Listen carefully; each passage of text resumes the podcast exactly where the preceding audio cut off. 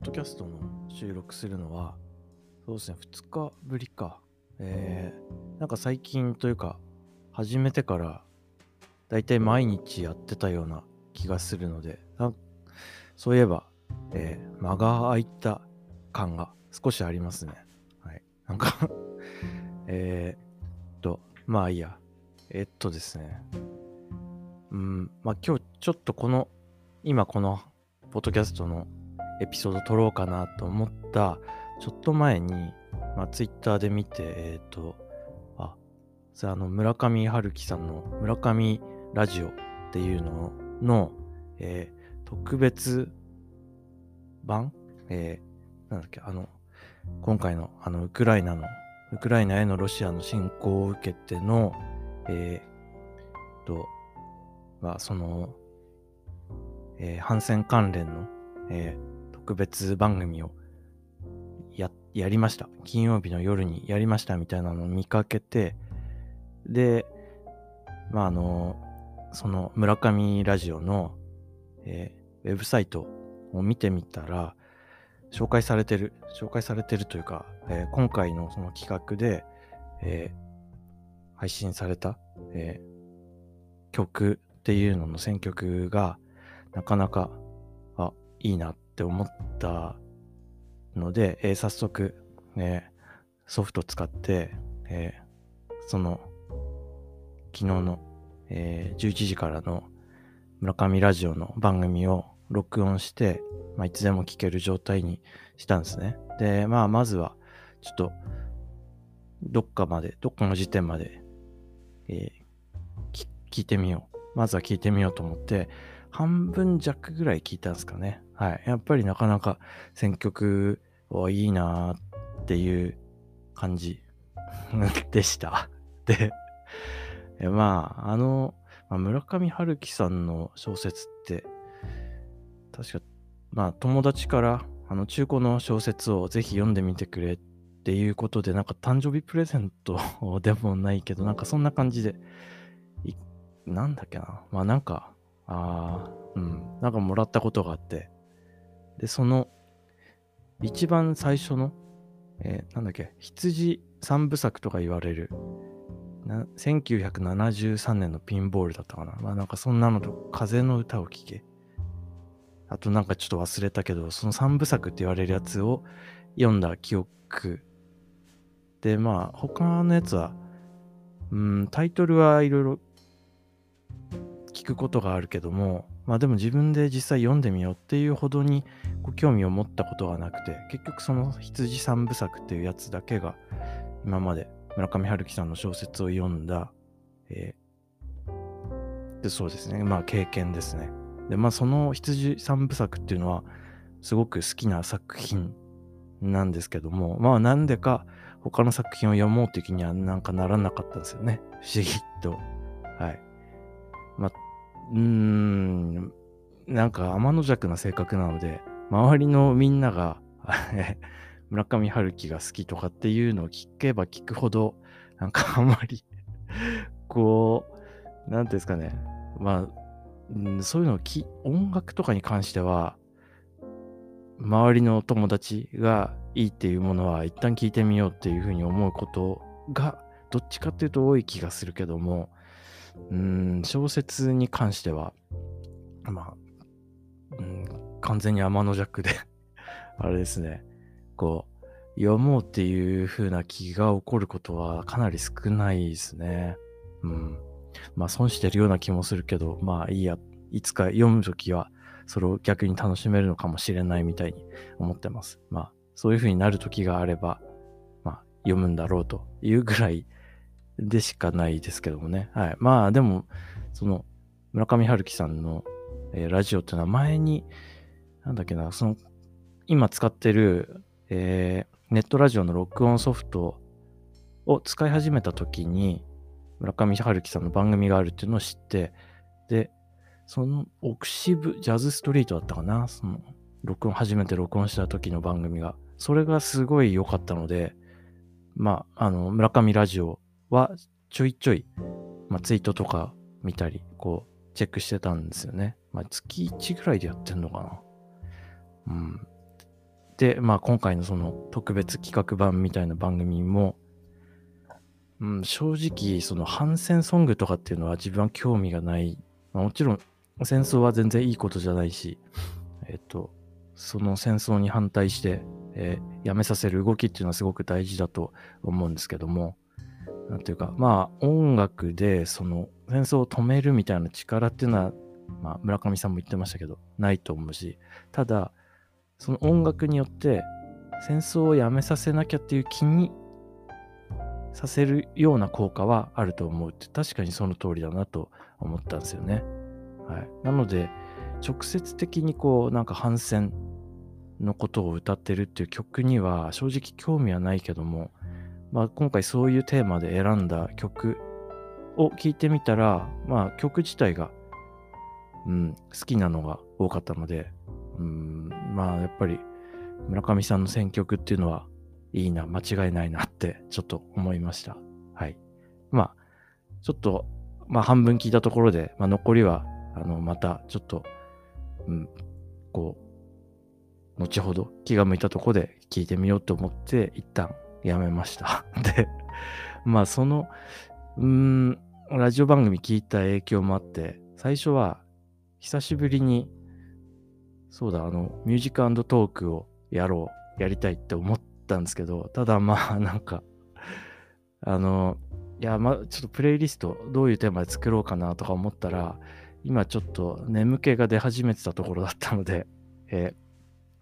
ー、若干めんどくさいっていうのと、あとなんかこの1個前の、えー、ポッドキャストのエピソードで、えー、ちょっとそうですね、まあこうずっと高校生ぐらいの頃から考えてきたようなことについて扱ったっていうのもあって、で、まあ、まあ、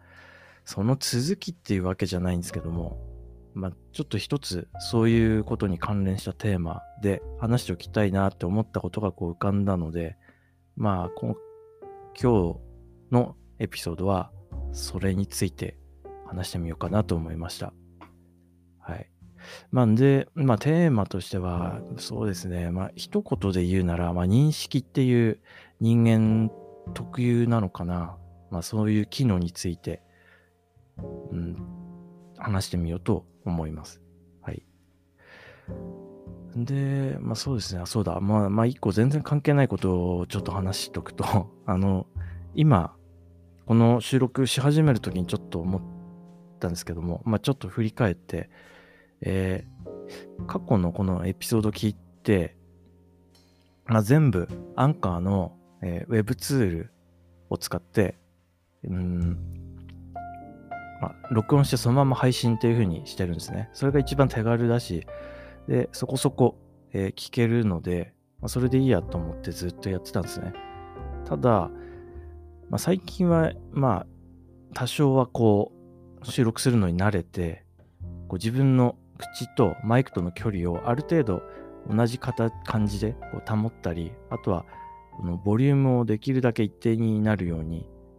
ちょっと気を配ったりぐらいはしてるんですけど、それでもやっぱり自分でこう、一回聞き返してみると、なんか、うん、特にエピソードの最初の出だしのところがボリュームが小さめで、で、途中なんか大きくなったり、で、また若干小さくなったりみたいなのが、波がどうしてもあるなと思ったんですね。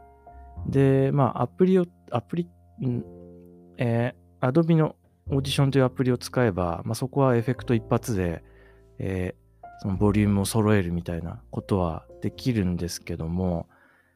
アプリで収録して、そこからファイルを出力して、え、アンカーのウェブツールにアップロードするとかっていうのがすっ、まあ、2ステップとか3ステップぐらい手間が増えちゃうんで、やっぱめんどくさいな。そういうことすらめんどくさがる、まあ、めんどくさがり屋の性格なので、うん、まあ、ちょっと、やっぱり、まだいいや。まだちょっと手軽さ重視で、こう、このポッドキャストの収録と配信になれるっていうところで、もうちょっとやろうみたいに、あの、自分への言い訳をして、まあ、この収録も始めたっていう ところがあって、まあ、それを、まあ、記録しとこうかなと思ったので、全然今回のエピソード自体のテーマとは無関係なところで、えー、お話ししとくことにしました。はい。で、10分経過しましたけど、まあ、残り20分ぐらいですね。えー、その、さっき言った認識っていう機能の機能、それをテーマにして話してみようと思います。まあ、土曜日の夜ですし、えー、さっき飯を食べるときに、えー、昨日、あの、結構お得に買えた100円ぽっきりのセールを酒の山屋でやってた、えー、チューハイ、お気に入りのチューハイを大量に買ってたのを晩飯の時に飲んだっていうのもあって、まあ、今、こう、風呂上がりで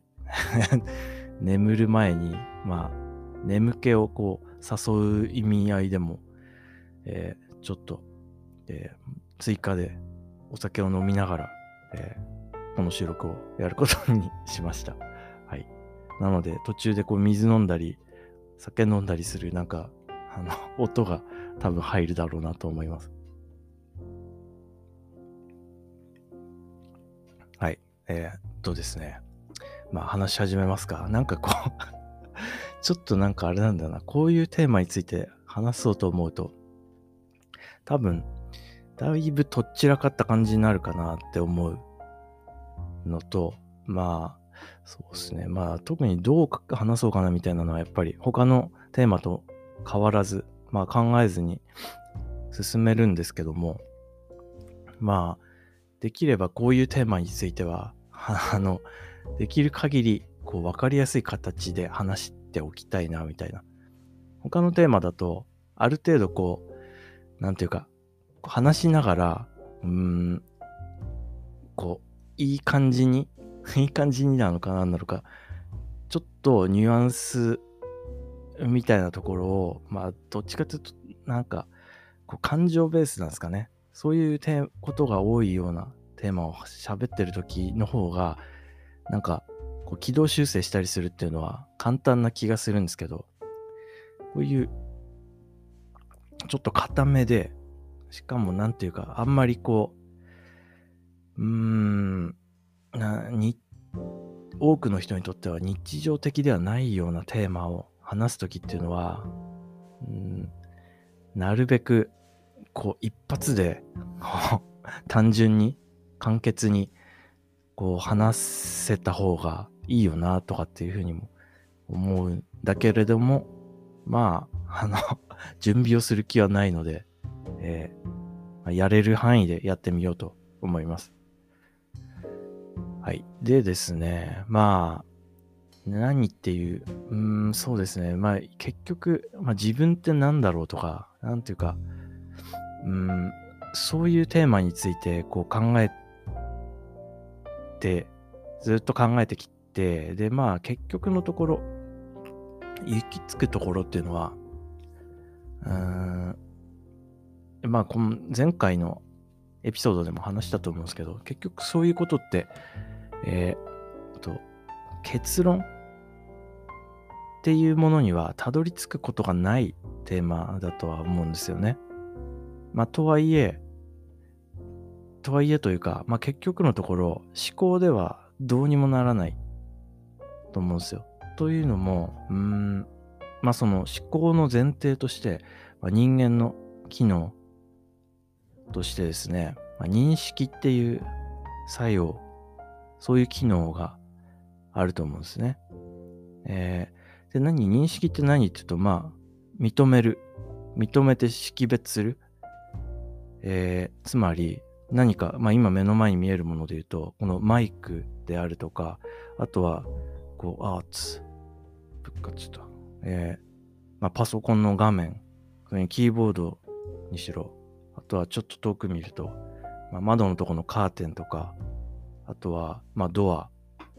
まあ、いろいろこう、いろいろなものをこう言って、全部こう認識してるわけですよね。うん。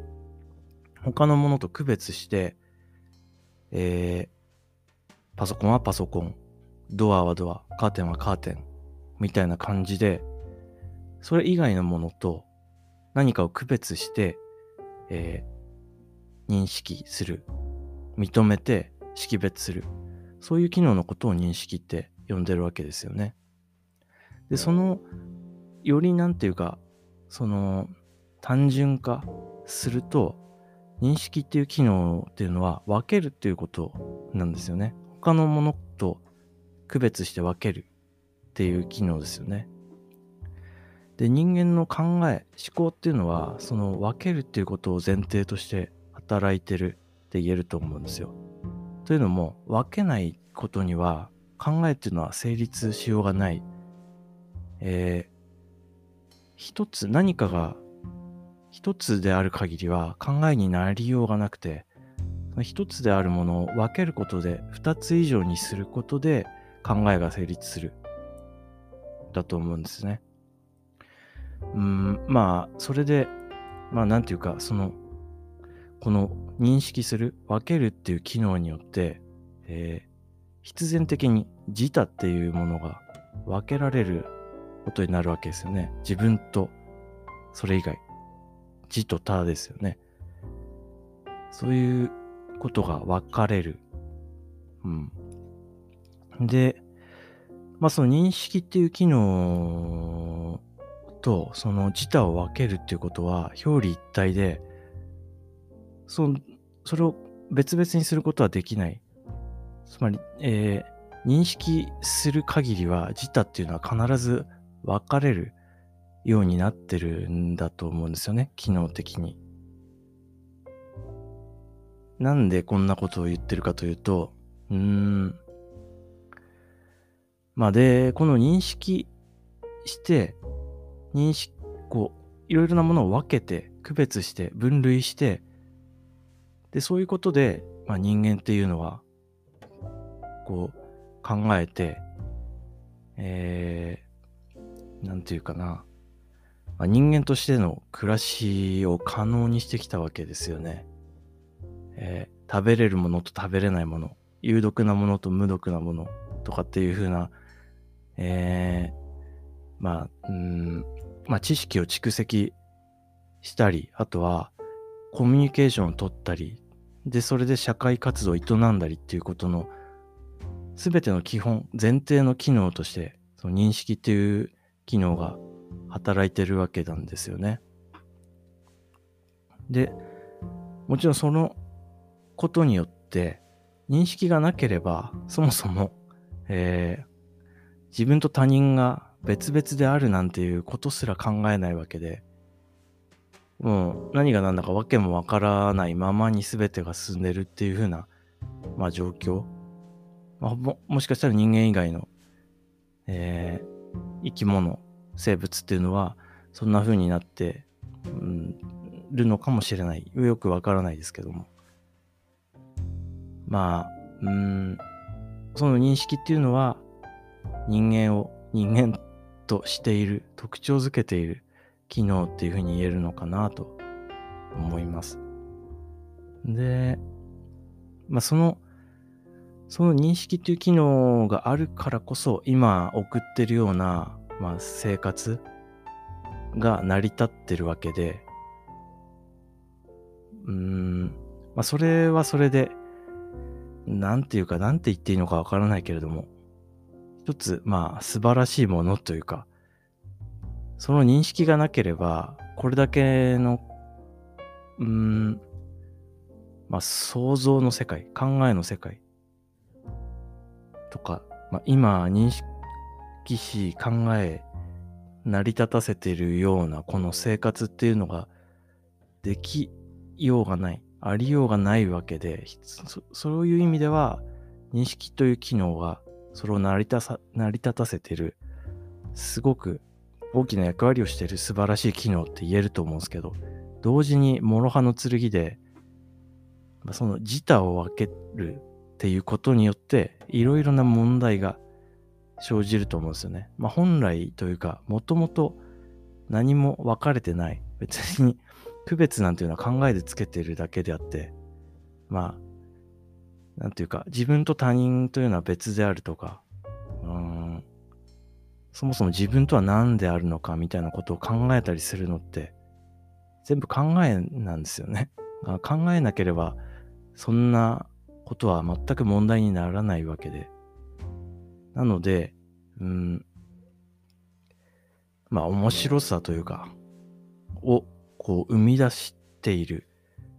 と同時に苦しみとか問題も生み出す。それが、まあ、認識っていう機能だと思うんですよね。で、まあ、あの、例えばですけど、ちょっと要は、ようわからんですけど、あの、なんだっけ、キリスト教？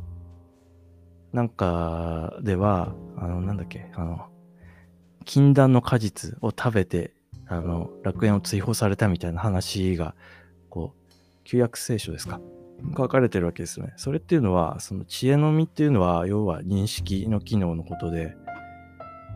まあ、人間にその認識っていう機能が芽生えたというか、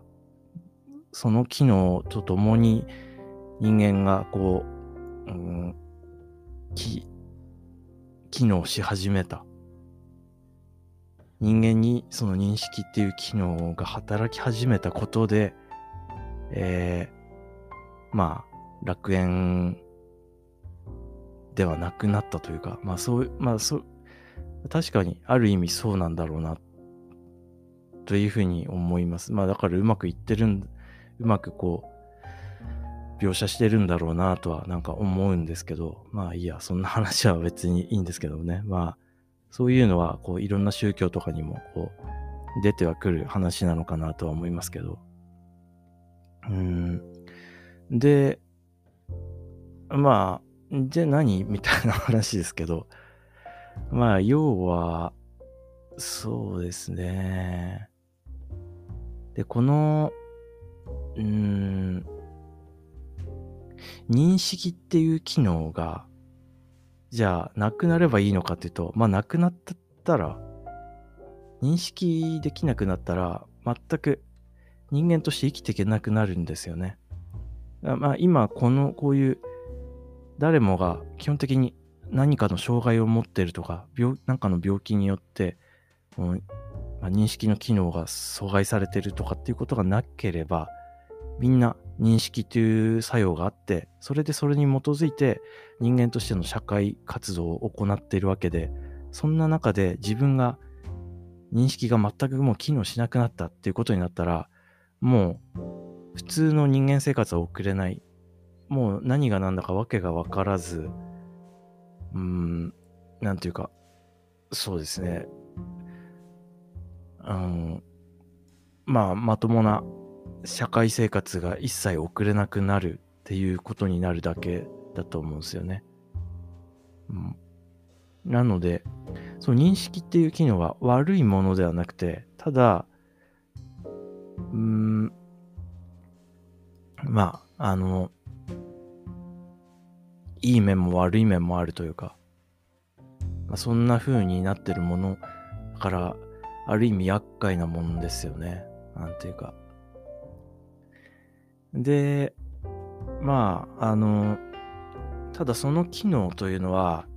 一旦完全に停止するっていうことがあって、で、一旦完全に停止して、そのまんま停止したままになったら、もう、普通に人間としては生きていけなくなる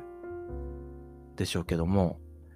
一旦完全に停止したとしてもまた再起動する。で、まあ、通常は認識っていうものがずっと機能し続けるのがまあ普通の状態だと思います。そんな中でも稀に完全に停止するっていうことがあって、で一旦完全に停止したとこから再起動するときに、その、な、何かをこう対象化して認識するっていうことなしに、事実が事実としてはっきりするっていうことが起こりうるのであって、で、それが、いわゆる、あの、まあ、お釈迦さんの悟りって言われるもんだと思うんですよね。で、まあ、古来から、まあ、あの脈々とというか、まあ、細々と、そういう、あの、ことっていうのは、えー、起こってきてというか、まあ、それを体験する人がいて、で、まあ、うーん、なんていうか、その、そうですね。えー、まあ、事実がはっきりするってことがあるとも、うそれで、うん、それ、ようやくそれで、問題が根本解消して、まあ問題なが、その認識っていうものが問題を起こさずに機能するようになるためには、その 一度完全に停止して事実がはっきりするっていうことが、つまり悟りが起こるっていう必要があるんだろうなっていうのが、うーん、なんていうか今までこういうことをずっと考え続けてきて、なんていうか、こう、一つ、あ、それが、そうなんだ、解決策、解決策、解決策なのかっていうふうになんか、こう、うん、まあ、思うに至ったというか、まあ、思うというか、うまく言えないな。はい。何が言いたくて今回このテーマを話し始めたのかわからない まあ、酔っ払ってるからってわけじゃないですけども。はい。まあ、そうですね。で、こういうことっていうのは結局のところ、で、その事実っていうのはいつだってこう、目の前にあるわけで、何も隠されてるわけでもないし、神秘的なもんでもないし、こう、一切何の特別さもないものなんですよね。誰にでもこうある話。それがない人はいない。何かしらの事実は常にあるわけですよね。ただそれがはっきりしなくなっちゃってる。認識、物心ついて、こう認識が機能し始めた時から、もうその事実っていうのははっきりしなくなって、事実を考えで認識して、考えで捉え、で、考えの中で扱ってることを事実と思い込んでずっと生活してるんで、もう事実自体っていうのが分からなくなってる。はっきりしなくなって、で、問題が生じてるだろうなと。で、ひとたびまた認識が完全に止まって、で、事実がはっきりするっていうことがあれば、もう、あとはもう死ぬまで問題が起こらない。問題にはならない。同じようにいろんなことは起こり続けて、まあ、嫌なこともあれば、イラッとすることもあって、気に食わないこともあり続けるでしょうけど、でも、それがもう事実としてははっきりしてるんで、問題になることはないっていうのが、まあ、悟りなんだろうな。でそれを、まあ、どうにかして、まあ、何としてもまあ、そうなって、まあ、本当の意味で、こう、楽に生きたいなというふうになんか思って、今もそういうことに取り組んでる。まあ、具体的には、そのための方法っていうのは、もうもう方法はないんですよね。あの、もうすでに事実が常にあるわけなんで、これ以上何かする必要はない。ただ勘違いしてる、その認識っていうものによって勘違いがこうずっと起こり続けてる。それが一旦やむしかない。で、必要なことは何もない。一切何もしない。まあ、それだけなんですよね。はい。まあ、それが座禅の、まあ、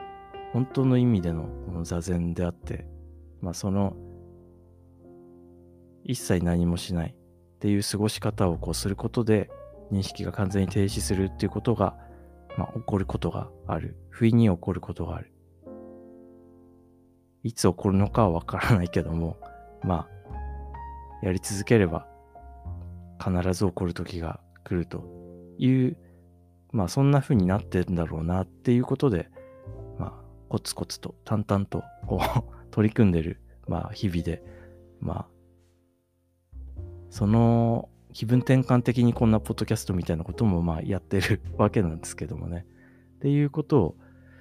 まあそうですね。一度個人的な記録としてこのポッドキャストのエピソードでも話しておこうと思いました。多分これを聞いてくださった方は何言ってんだろうっていうことでしかないだろうなとは思いますけども。はい。一旦話しておこうと思って今回は話してみました。で、ちょうど30分になろうとしているので、今回はこれで終わろうと思います。ありがとうございました。